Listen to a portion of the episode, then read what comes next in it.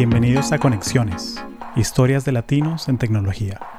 Mi nombre es Hugo Castellanos, soy ingeniero y trabajo en Silicon Valley. Conexiones es un podcast sobre tecnología y la gente que la construye, su carrera profesional, cómo llegaron a donde están y qué harían para llegar ahí si tuviesen que empezar de cero. Porque al final del día no es solo lo que tú sabes, sino a quién conoces en el camino. Acompáñame en este viaje para descubrir el poder de las conexiones. ¿Recuerdas cómo nos conocimos? Mm, ¿Cómo nos conocimos? Por Instagram. Porque mm, le publicaste el capítulo de mi hermana y después el de mm, Ana Carolina. Y que el de Ana Carolina te escribí, que te dije que me encantaba, que yo me parecía súper cool. Y Ana Carolina, y Ana Carolina que acaba de renunciar a Google Sí, vi. Así que, así que hay que hacer un episodio con Ana Carolina pronto y que, y que cuéntame más. Así de que, ¿cómo es eso de renunciar a Google? ¿A ti te dejan renunciar de Google? ¿Cómo es la vaina? Sí, lo vi, lo vi hace poco en, en, en LinkedIn, que para mí es como mi red social favorita. o sea, es como signo de madurez. Eh, y, y, me quedé sorprendida. No, no terminé de leer si había puesto para dónde se iba, pero, pero eso es un cómo renuncias a Google, ¿sabes? Sí, sí. Yo, creo que va por el ángulo de que tienes que volver a la oficina eh, completo. Yo creo que va por ese ángulo y, y, sabes que Ana Carolina es, eh, ella, ella es esa clase de persona que vivía con el pasaporte en la mano, en la cartera. Eh, y después de que te, y ella hizo ese mega road trip por todos los Estados Unidos, que estuvieron cuatro meses, algo así, como dando vueltas. Sí, siento, siento que eso que te, que te obliguen a que, bueno, mira, vas a estar aquí lunes a viernes y un mes al año puedes trabajar remoto donde tú quieras. Yo como que no, no, funciona así. No, sobre todo que si tienes Google en el, en el currículum, cualquier sitio te agarra, o sea, eso no es... sí, 100%, 100%. Sí, pero cuéntame sobre ti, un poquito, sobre cómo, cómo te metiste a este mundo de tech y ¿Cómo, cómo, cómo llegaste a esto? Fue por error, la realidad. Eh, mi, primera, mi primer trabajo fue una pasantía en todo lo que es consumo masivo en la parte de belleza en Nueva York. y, a mí me encantaba, pero eh, cuando me mudó a Argentina, después de que hago la universidad en, en Estados Unidos, eh, como que yo, me, yo le escribí a Isaac, que es como una red de jóvenes emprendedores o jóvenes que tienen interés en labor social y demás. Les dije, mira, estoy mudándome a Argentina, no quiero tener un gap eh, en el CV eh, porque en Estados Unidos te meten en la cabeza que no debes tener un gap en el CV, creo que eso ya está cambiando ahora. Eh, bastante, bastante. Sí, está cambiando ahora. Sí, anécdota rápida. Este, me, me, me, fui de Zoom, renuncié eh, y, fui para una, una, una conferencia de, de, trabajo y tal, y le dije, y estoy, me están entrevistando para un trabajo en otra empresa, y le dije, mire, pues yo trabajé aquí, trabajé aquí, luego entré a Zoom y no fue un buen fit, la verdad. Y, y, el, y el reclutador me dice, ah, sí, eso pasa. Mira, ¿y qué posición te llama la atención de las que tenemos aquí abiertas? Sí, sí. ya, o sea, fue como que un, ah, ¿verdad? Sí, eso pasa, sí. Cuéntame más. O sea, fue, fue bien, bien chill. Esa ha sido mi experiencia ahorita. O sea, no, no ha sido... Y ha cambiado mucho, em, pero bueno, en ese momento era muy de, de, no puedes tener un gap en el CV. Yo me mudaba a Argentina y entre que me mudaba y podía trabajar, pasaban como tres meses. Yo dije, no, en mi casa...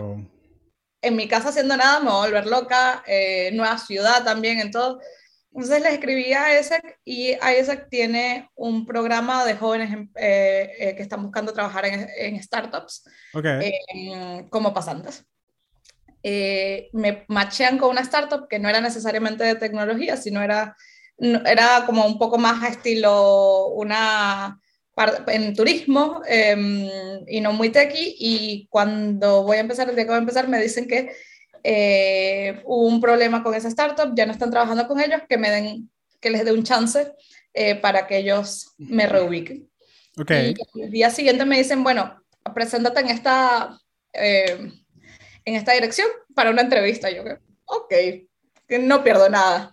Me fui y llegué y no había nadie en la, en la oficina y de repente tratando como de entender la situación, está llegando un, un chico em, vestido con joggings y como si acabara de hacer de ejercicio y me dice, ah, tú vienes para una entrevista, ¿verdad? Y yo le digo, sí. Me dice, ah, perfecto, sí, yo soy Julián, em, dame, dame, un segundo que abra la oficina eh, para que nos sentemos. Abrió la oficina y me dice, quítate los zapatos, porque la cultura de la oficina era que todo el mundo andaba en pantuflas. Ok, eh, chévere. Bienvenida al dojo y tal. Sí, sí. Eh, me dice, ¿quieres un café? Me, hago me hace un café y cuéntame sobre ti.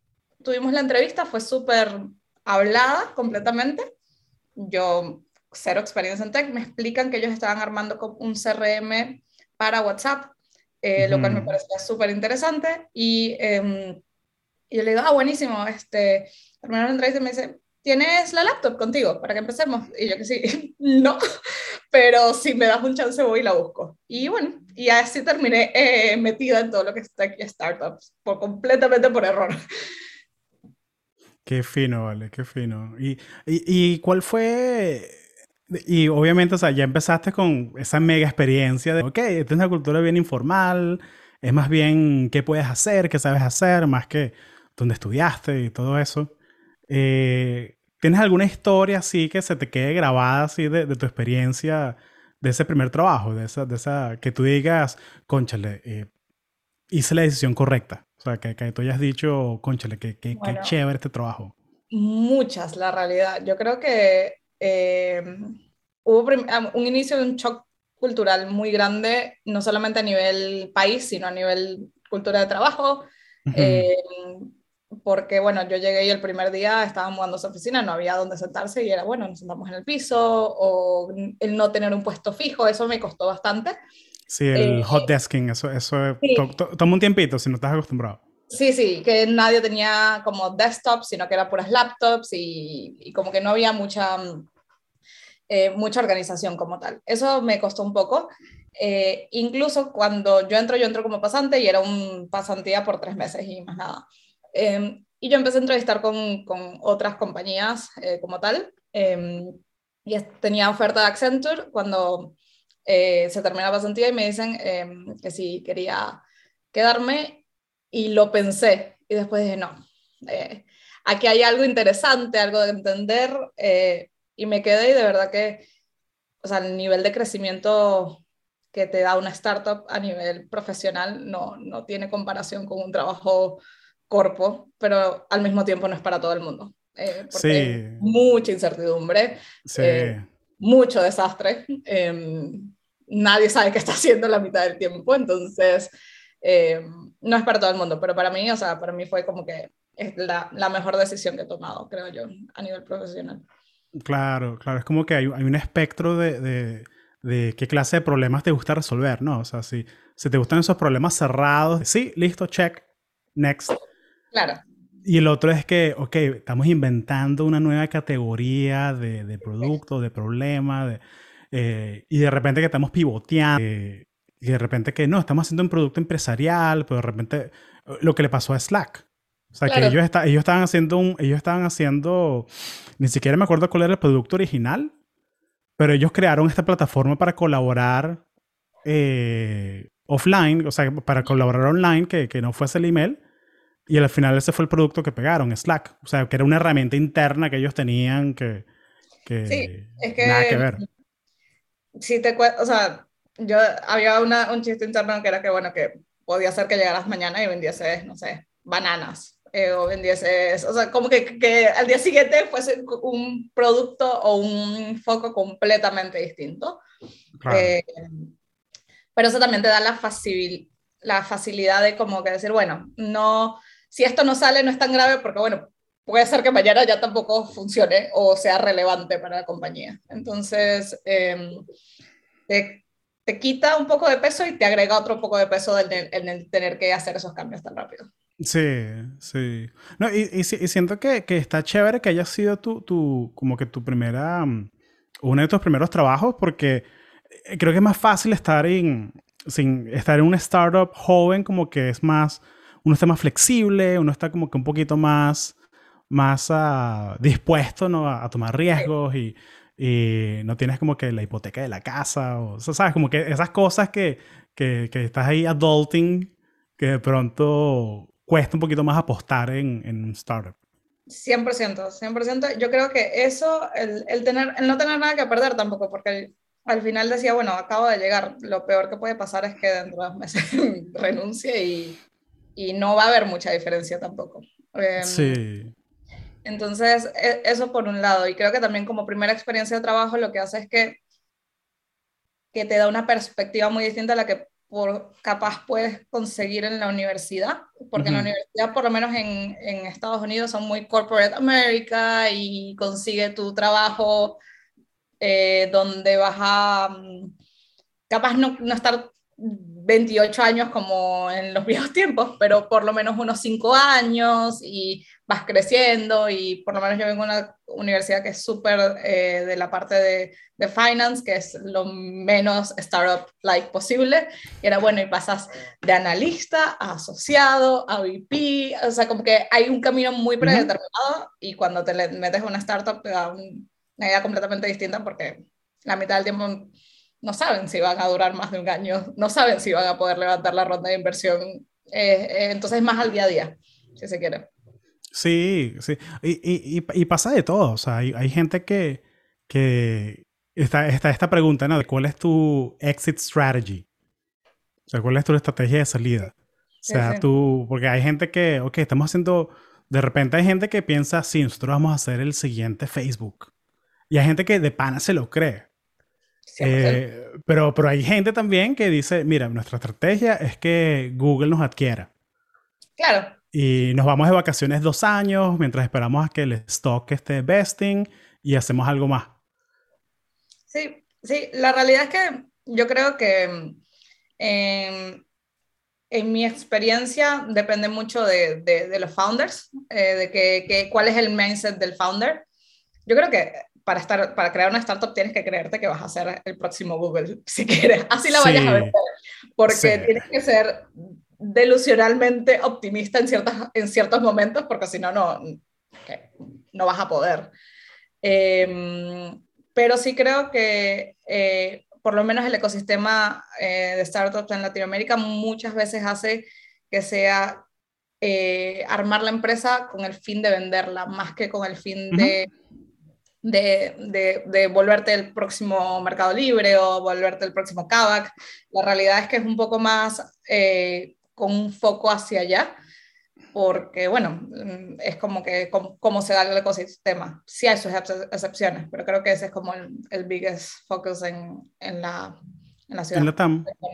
Eh, perdona mi spanglish, pero es que se sale de vez en cuando. No, no te preocupes, que esta audiencia es yo digo que la audiencia es funcionalmente bilingüe, o sea, como que si tú eres un ciudadano de internet hoy en día, tienes que, tienes que hablar spanglish o, entenderlo porque, o sea, hay, muchas cosas. Imagínate, de hecho, lo que, lo que trabajas tú, tú trabajas en marketing, o sea, no, no es, o sea, imagínate, o sea, no, no, ni siquiera la profesión de uno, o sea, como que, porque yo no, digo, yo, no digo que trabajo en mercadotecnia, o sea, ¿qué, qué es eso? O sea, no, no, Bueno, mi papá dice que trabajo en los mercados y yo que sí, no, completamente no es en los mercados, pero la traducción me pareció que iba por ahí.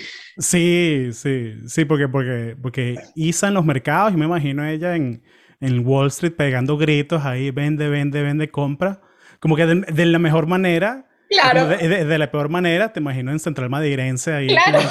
stalking vainas y no, pana, ¿qué te pasa? Exacto. Yo me lo imaginé cuando, me, cuando le dijo al señor que sí, no trabajo en Carrefour, no trabajo en el recepción nada eh, no entiendo qué está pasando acá. Dice, no sé, yo veo que tú estás todo el día en la computadora. Y dice, ok, fair enough. Sí, aquí, aquí pasa, eh, cuando vivía en el, en el Bay Area, que uno conocía mucha gente que decía, sí, no, yo trabajo en Walmart Labs. Entonces como que, como que Walmart Labs, como que lo decían rapidito. Claro. Porque es que, sí, porque hay gente que hace todo ese estudio de, de, de, data science, de, ok, cuánta gente compra esto y, y, y es muy interesante, o sea, como que la, la, cantidad de datos que ellos tienen, ¿no? O sea, porque tienes esa... Y cómo digitalizan todo. Y es como, ok, eh, sabemos que, y, y, tienen como que unos dashboards loquísimos, que es como que, ok, es abril, sabemos que ya tenemos que estar pidiendo eh, los empaques para calabazas que en octubre, porque, o sea, como que la logística que ellos tienen adentro es, loquísima, es increíble. Tiene que ser impresionante porque es que es tan masivo y hay tantos Walmarts. de hecho, cuando era, cuando sacaban una eh, trivia inútil de, de, high school gringo, eh, cuando sacaban, cuando el, el Mint sacaba una línea de monedas nuevas o de billetes nuevos, lo distribuían a través de Walmart. ¡Wow! Porque era la manera más rápida de llegarle a más gente en menos tiempo. ¡Wow! Sí. es que sí. Y particularmente Florida tiene una cantidad de Walmart absurda. Sí. No, es una, es una locura, es una locura. Um, pero cuéntame un poquito sobre ese salto, el salto a España, que es como que ese salto a Europa como de, de, de como de futbolista, ¿no? Que es como que, ok, te firmaron en Argentina, ahora te firmaron en Europa. O sea, ¿cómo, cómo es eso? O sea, tu, tu empresa está en España, está en Argentina, ¿cómo, cómo, es, ¿cómo es eso? O sea, te fuiste a España porque te gusta, porque tú trabajas remoto, ¿no? Yo trabajo remoto, sí. Eh, es, la historia no, no, no es muy, no sé si es muy interesante o no, es más de, de lado de mi personalidad. Eh, yo hice intercambio en la universidad para acá, para España, eh, porque yo estudié International Business y en la universidad no entendí, o sea, te hacía estudiar un segundo idioma y hacer un intercambio. El segundo idioma, bueno, te lo compro, es el tercer idioma, pero todo bien, aprendí francés, no me acuerdo de nada. Eh, y el intercambio, la universidad no lograba entender que ya yo estaba de intercambio. O sea, que, ya yo, que ya yo estaba abroad. Eh, no hubo forma de explicarles la situación, no, no, no les entró por casa y dije, bueno, ya que me toca ir, eh, ¿para dónde voy? Y dije, bueno, España, yo bailé flamenco, me, me, gusta la, la, situación, bueno, nos, fuimos, nos vamos para España. Estuve seis meses en Madrid y me encantó, o sea, de verdad que me encantó el Tremenda ciudad, tremenda ciudad. Madrid tiene una vibra muy particular em, y al mismo tiempo no sé, la, la, forma de vivir de Europa es, es, completamente distinta a la de Estados Unidos. Esta gente se disfruta su vida. O sea, se disfruta su vida. Literalmente em, hay un foco muy grande en la calidad de vida como tal. Entonces, bueno, me devuelvo a, a Estados Unidos a terminar la carrera, me voy a Argentina. Eh, y bueno, estaba eh, trabajando en Argentina, en ese momento para una compañía australiana, eh, también remoto. Y em, me da como un ataque en la, en la pandemia de no me gusta Argentina, no me gusta Argentina, no me gusta Argentina. No, claro. Y, fue, fue fuerte el lockdown allá. Sí, y, y yo vivía sola, eh, no tenía familia en, en, Argentina, en un estudio. Lo peor que puede haber pasado en tu vida es agarrar un lockdown en un estudio. Sí. Ya no distingues a dónde estás a ese punto. Eh, y me, me, dio porque me, me quería ir. Eh, y dije, bueno, ¿cómo, ¿cómo, me voy? Y terminé diciendo, bueno, hago un máster.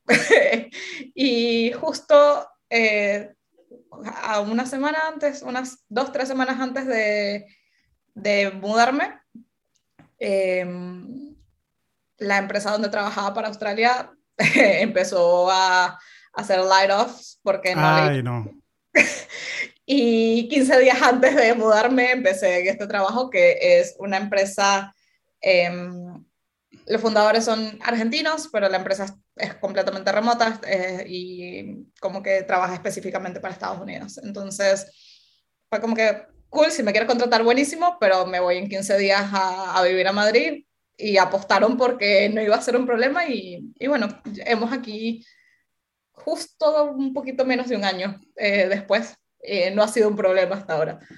Qué chévere, vale, qué chévere. Y, y, y, es el tema, me encanta esa historia porque, porque, o sea, muestra tu resiliencia, ¿no? O sea, el hecho de que, resiliencia, o sea, el hecho de que pudiste pasar ese rato mal, que es de, ok, de que perder el trabajo y es como que, y pega un poquito con la autoestima de uno, ¿no? Es como que, coño, soy yo y tal, y, y, aunque sea algo completamente de negocio, es como que, concha, le vale, pero ¿sabes? Como que es algo tan importante en, en, tu vida, ¿no? Sí. Uh, y no solamente consiste un trabajo nuevo, rápido, sino completamente remoto. Eh, ¿cómo, ¿Cómo fueron esos primeros meses en, en, en, España? O sea, como que aprendiendo a trabajar remoto de nuevo eh, y adaptándote a, la, a Madrid. Eh, fue, si te soy sincera, un poco difícil. O sea, yo venía trabajando remoto, pero con equipos que estuviesen en la misma zona horaria que yo. Entonces no había mucha diferencia. Lo máximo que había, habría era dos diferencias entre Argentina y Colombia, no mucho más. Em, pero empezar a trabajar eh, en un, nuevo eh, país, pero trabajando con gente que está en el otro lado del mundo, que tiene un horario completamente distinto, hace que te vuelvas un poco eh, loopy con el, con el tema horario. Eh, y la otra cosa era, bueno, y también hacer tiempo para poder conocer la ciudad, organizarme, mudarme, terminar de comprar cosas, etc. Vivir. Claro, el trabajo, por lo menos yo cuando les dije que me mudaba, sí les dije, mira, y es completamente válido si me dicen que no, pero necesito por lo menos dos días entre que llego, eh, duermo y sé a dónde estoy parada. Em, y no, no tuvieron ningún problema con eso. Eh, pero me pasaba que yo empezaba a trabajar a las 9 y eran las 12 de la noche y seguía conectada porque era, bueno, quiero cubrir la mayor zona horaria posible, mm. eh, hasta que me di cuenta que no era viable, em, no era persona. Em, entonces, eh, tocó irse adaptando poco a poco, también como que, que, que en ese momento el equipo era solamente yo y yo le reportaba a mi jefe, que es el CEO. Em, y como que adaptarnos un poco a que, bueno, que había esa diferencia horaria y que había que trabajar más async, eh, costó un ratito. Em, pero bueno, ya ahora es como lo más natural del mundo. Eh. Claro, claro. ¿Y, usan, usan Slack? ¿Es más una cultura de email? ¿Cómo, cómo ves la cultura? cultura 90% Slack. Em, y por lo menos mi equipo que me reporta directo está uno acá en Madrid, uno una en, en Buenos Aires, eh, uno está en Bogotá y una de las chicas que es como un híbrido de reporte está en Brasil, pero creo que en Brasilia, si mal no recuerdo. Entonces tenemos como horarios bastante distintos. Yo lo que hago es que, si te soy sincera, trabajo de 8 a 10 de, de la mañana, a las 10 corto, me voy a pasar a mi perro, eh, descanso, Em, como a las once y media tengo la daily con, con eh, la persona de Paymedia, que es la que está acá en Madrid. Tenemos la daily como unos 15 minutos. Eh, si hay algo más que ver, lo veo en ese momento, pero. Em, y después de ahí trabajo hasta la una y media como para terminar de sacar cosas.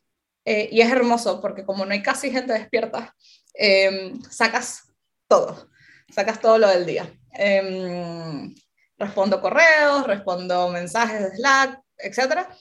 Y de 2 hasta las 6 es meetings posiblemente back to back, porque es el tiempo donde tengo la mayor mm, eh, overlap con, con, el equipo. Eh, y ahí aprovecho de hacer todo. En los días menos cargados, me duerme, a las 6, 6 y media me desconecto hay días que sí lo que hago es que si sé que está la cosa medio movida, me quedo con el Slack en el teléfono activado por si hay cualquier cosa, pero el equipo más y más se ha dado cuenta de que no hay nada que no pueda esperar al día siguiente, entonces mm. ha ido, se ha ido normalizando todavía más el horario. Eh, pero también eso es la madurez del equipo. Al principio te necesitan más, después como que ya entienden mejor la dinámica. Ok, y, sí, o sea, como una vez que le agarran el ritmo y, ven, eh, mira, de pronto esto no es tan urgente. Eh, y me imagino que también ellos saben, están claros de que tú estás seis horas en, el futuro, ¿no? Entonces... Sí, sí, igual cuando yo los entrevisté, eso era una de las cosas que les decía, ¿qué tanta, o sea, cómo te gusta trabajar? Hay gente que le gusta trabajar y que la persona esté, o sea, activamente con, con ella o hay gente que le gusta ser más independiente y solamente consultar. Eh, para este tipo de equipos con distintos horarios con, y sobre todo equipos remotos, tiene que ser que personas que sean muy independientes, que simplemente necesiten consultar cosas muy específicas. Eh, y creo que ese es uno de los challenges, que también tener un equipo remoto por lo menos para mí me ha servido cuando, es senior. Cuando es junior es un poco más difícil la situación porque el junior necesita un poco más de, de ven, te explico, ven, te, te, y eso con la sincronicidad es muy difícil. Y creo que ahí todavía estamos aprendiendo cómo funciona mejor el tema.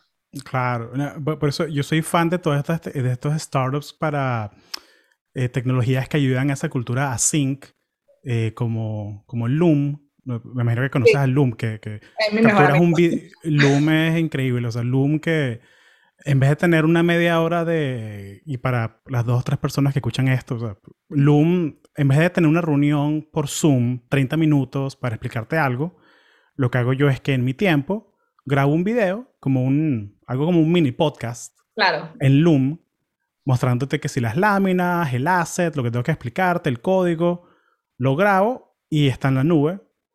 Y la persona que lo ve puede reaccionar en el momento del timeline y puede poner comentarios, preguntas. Eh, entonces es genial porque para esas cosas de, de, información densa, como el video, que tienes que explicar, explicar, te ayuda a hacerlo en tu tiempo. No es que tenemos que hacerlo todo al mismo tiempo ni nada de eso. Y, eso queda ahí. de hecho, em, ahorita yo no tengo una editora en el podcast, pero cuando tenía una editora en el podcast, lo que hice fue que grabé looms de cómo es que yo edito, cómo es que yo lo subo a, Spotify, cómo hago todo eso. Grabé looms de eso y con eso fue que ella aprendió.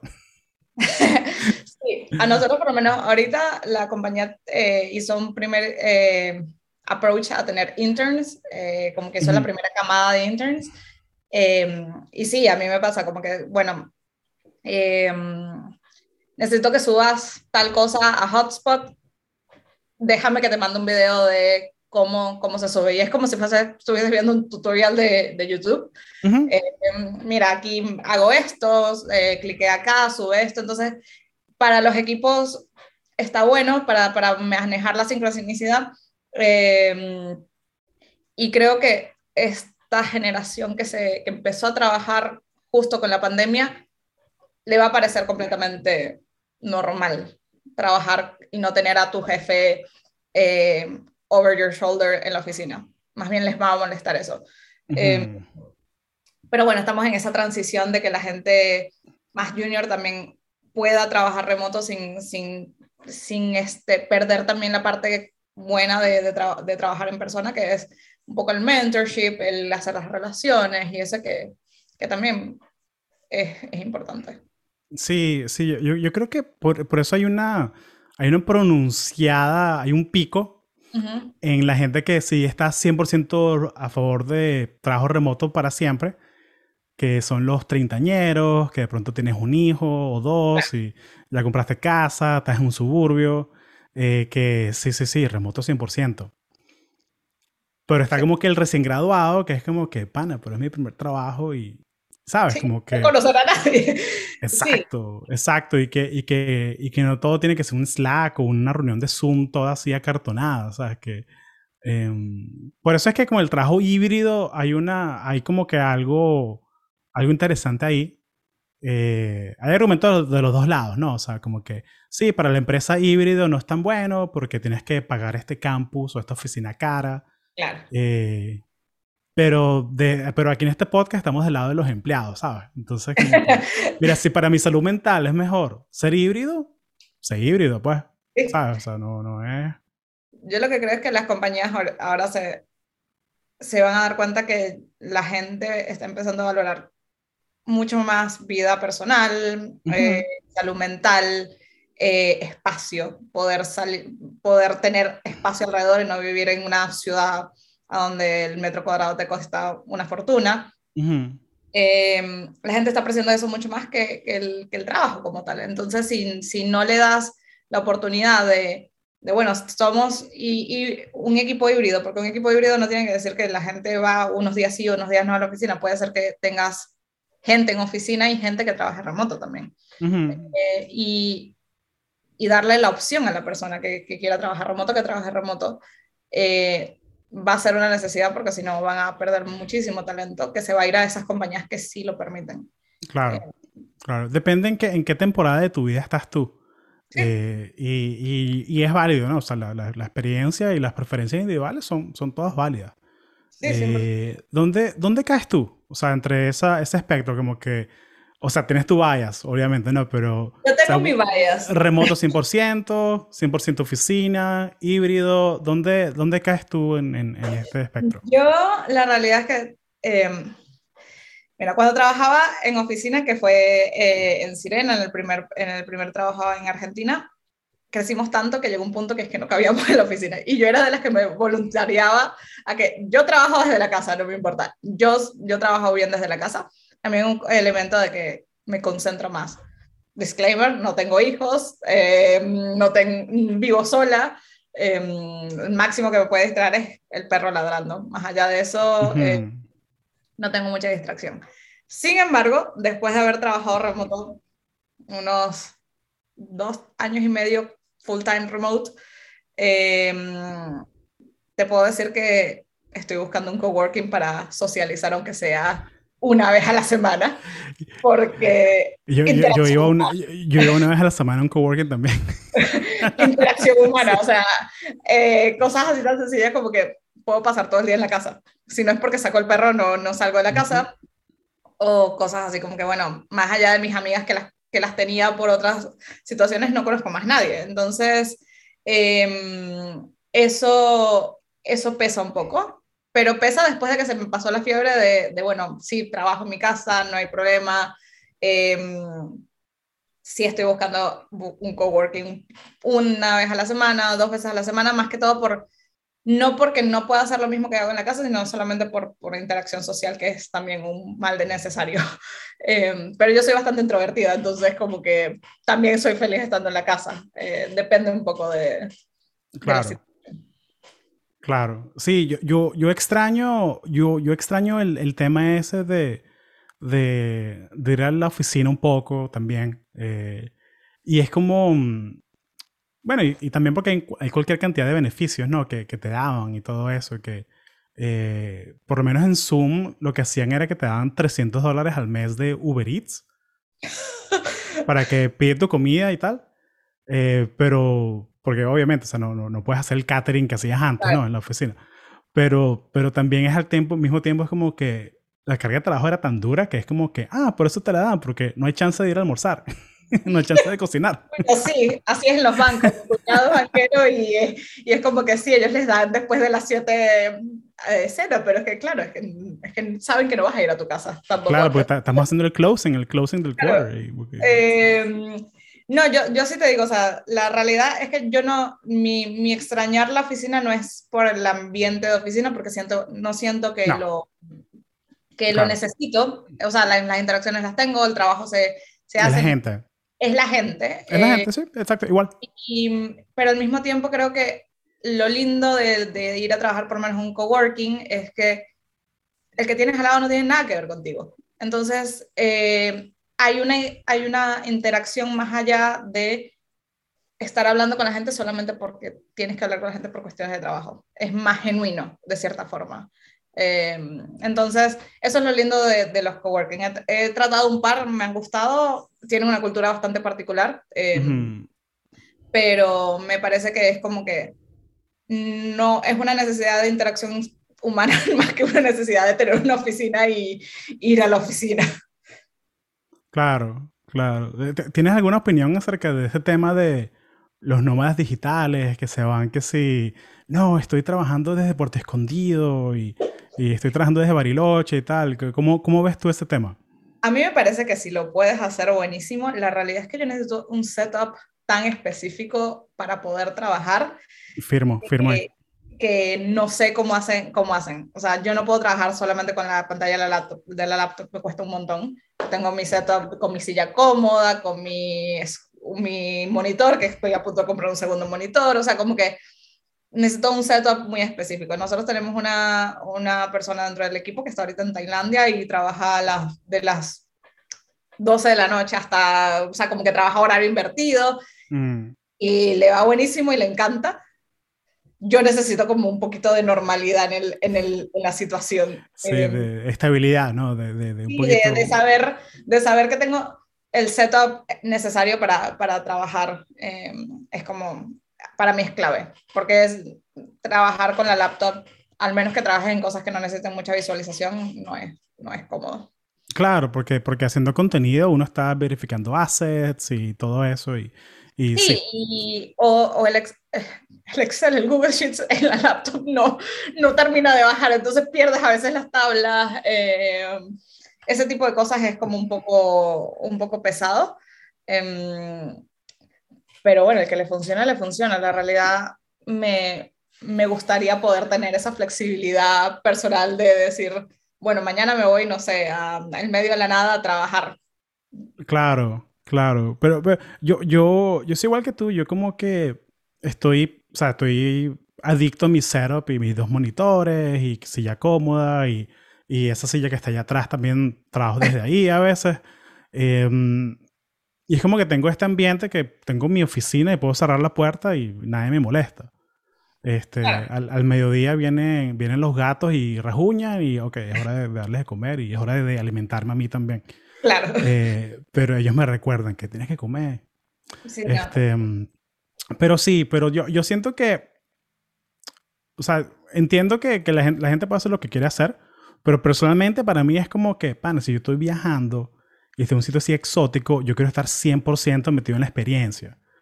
¿Sabes? O sea, yo no quiero, yo no quiero que, me, que el trabajo me robe eh, de eso. Claro, a mí me ha pasado un par de veces que he ido, bueno, viajo, digo, bueno, viajo y no importa, yo trabajo desde ahí. Y la realidad es que no es lo mismo, eh, porque tengo que estar, no es que cierro la computadora, me voy y vuelvo, no, tengo que estar igual trabajando. Entonces no te deja disfrutar tanto. Eh, pero también entiendo que los nómadas digitales tienden a quedarse un tiempo prolongado en el sitio eh, sí. por un mes, entonces te da, tienes ahí un poco de, de lo que es eh, tema de, mm, de, de, poder disfrutar. Hay cierta, hay público para eso, porque por lo menos en, creo que en Estados Unidos hay un par, pero por lo menos Celina, que es una, mm, una cadena de hostels, tiene su espacio de coworking eh, para ese, ese público en específico. El de Buenos Aires por lo menos es precioso y el de Bariloche también. Eh, me dicen que el mejor es el de Costa Rica, en la realidad. Eh, pero, pero tienen su espacio para que trabajes cómodo. Pero, pero bueno, que vuelves a lo mismo. O sea, no es el setup fijo, no es tu silla cómoda que es tuya, que ya tú sabes cómo funciona. Eh, claro, claro. De pronto yo lo podría hacer si fuese como que mi, mi negocio. O sea, si es como que es mi, es mi startup, soy como que un solopreneur como que hago contenido, lo monetizo y es como que no es que tienes que, no, que a la una tengo reunión, en las dos. Reuniones. No, sino como que, mira, pana, son las 11 de la noche, estoy inspirado, trabajas tus 5 horas, dale, te, te, paras tarde y te vas a la playa a surfear. Como que eso sí está cool. Como que si eres solopreneur, ahí sí, chéverísimo.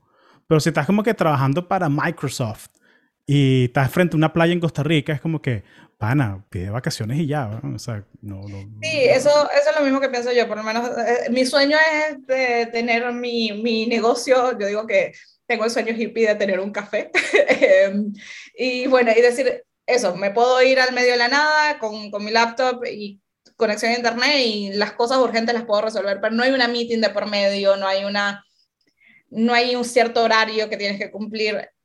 Eso creo que viajando te quita un poco de posibilidades pero también no es la primera vez que oigo de gente que trabaja en la noche y disfruta todo el día mm, en la, en la playa y duerme en la mañana, o sea, como que distorsionan toda su, su vida para poder hacer disfrutar del, del sitio. Eh, yo lo traté de hacer en el campo en Semana Santa y no fue buena idea. Pasé todo el tiempo. claro, olvídate. Como que no funciona el internet, entonces, como que no, no es para mí. Buenísimo. Este, mira, eh, algo. La última pregunta que, que, el otro día hablé con, con Cristian Caroli, eh, que él, está, él es manager de ingeniería en Twitter y tiene su equipo en. Él está en Barcelona, pero tiene su equipo en Nueva York y en San Francisco. Y hablamos sobre como que las cosas buenas para cómo ser un buen manager remoto. Eh, pero tú que eres manager de gente también, tú eres líder de, de personas, me da curiosidad cómo, o sea, cuál es la oportunidad que hay para ser un buen empleado remoto. O sea, como que, que, que cuáles son los atributos que tú ves que, concha, me encanta tener esta persona en mi equipo. Wow. Yo creo que la primera es, em, un poco de dependability, es decir, o sea, yo sé que si yo te pongo una reunión a, a las 3 de la tarde vas a aparecer. Eh, eso, es, eso es lo primero. Muchas veces em, la gente confunde con trabajo remoto el, bueno, yo hago lo que quiero y trabajo a la hora que quiera. No, yo, yo hay ciertas horas que necesito que estés ahí y sé que vas a estar ahí. Eso es una de las cosas.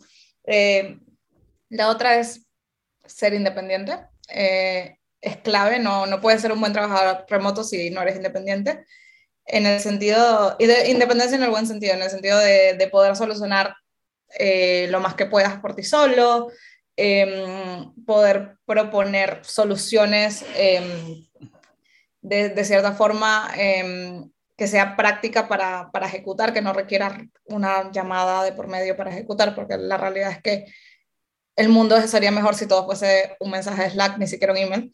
Eh, y, y, creo que la, la, tercera es poderte adaptar a la situación. O sea, como que gente que, que entienda, que entienda que, bueno, que, que trabajas desde casa y si el perro ladra en medio de la reunión, no importa. O si tengo un, uno de, de, los chicos que trabaja conmigo que acaba de tener un bebé y para mí es como que a mí no me importa si tienes el bebé encima durante la reunión, o sea, estás trabajando desde tu casa, no puedes tener la reunión perfecta porque posiblemente haya un montón de cosas. Eh, y que la persona, sea manager o sea empleado, entienda eso, eh, creo que es súper importante porque al final todos somos humanos, todos tenemos una vida. Uh -huh. eh, y eso de las reuniones perfectas por Zoom, que donde la gente dirá como que no entren, no hablen, no nada, creo que ya tiene que cambiar, em, porque la realidad es que yo vivo sola y lo máximo que puede pasar es que llegue a Amazon o ladre el perro, pero hay gente que tiene niños, que tiene, que tiene el, no sé, le llegue, se les va la luz, eh, o sea, como que cosas así que muy latinoamericano que se le vaya la luz, pero me ha pasado también. Eh, y, y entender que eso pasa, como que poder entender que eso pasa y pero también buscarle la solución a eso. Bueno, si se me fue la luz, dame un chance que me voy a un café o me voy a otro sitio. Eh, eso es clave. O sea, por lo menos para mí eso, eso es clave eh, para tener alguien en el equipo. Si la persona no, no cumple esas mínimas, es muy difícil la situación. Vamos a la pregunta que siempre hago también de si pudieses viajar a, y conocer a, y hablar con la ISA 2020, 2019, eh, ¿qué le dirías para que esté más preparada para, para todo lo que viene? Eh, ¿Qué le diría? Wow. Eh, creo que que estés abierta a, la, a los cambios. Eso es uh -huh. lo que le diría, que esté abierta a los cambios. O sea, la, la, la mejor oportunidad puede estar disfrazada de cualquier cosa. Eh, así que, que esté abierta a los cambios a, y, a, y, a, cambiar de decisiones. O sea, no, no lo, que uno, lo que uno siempre planifica rara vez pasa como uno lo planifica. Entonces, poder hacer ese, ese cambio un poco es súper importante. Genial, genial. No, y, y, el cambio está en tu ADN, o sea, porque Barquisimeto, Nueva York, Buenos Aires, Madrid, quién sabe para dónde es luego. Luego te. El próximo episodio lo haremos desde. Estás en Tailandia, estás en Chiang ahí. Ahí como que en, en, la playa atrás y tal. Nadie me cree cuando digo que me voy a quedar una buena temporada en, en Madrid. Todo el mundo me dice, no va a pasar. Pero bueno, por lo menos un par de años más creo que, que le daré a la ciudad. Buenísimo, vale, buenísimo. Oye, Isa, eh, muchas gracias por tu tiempo, lo, aprecio bastante y gracias por venirte a Conexiones. No, gracias a ti, Hugo, que tengas buen día.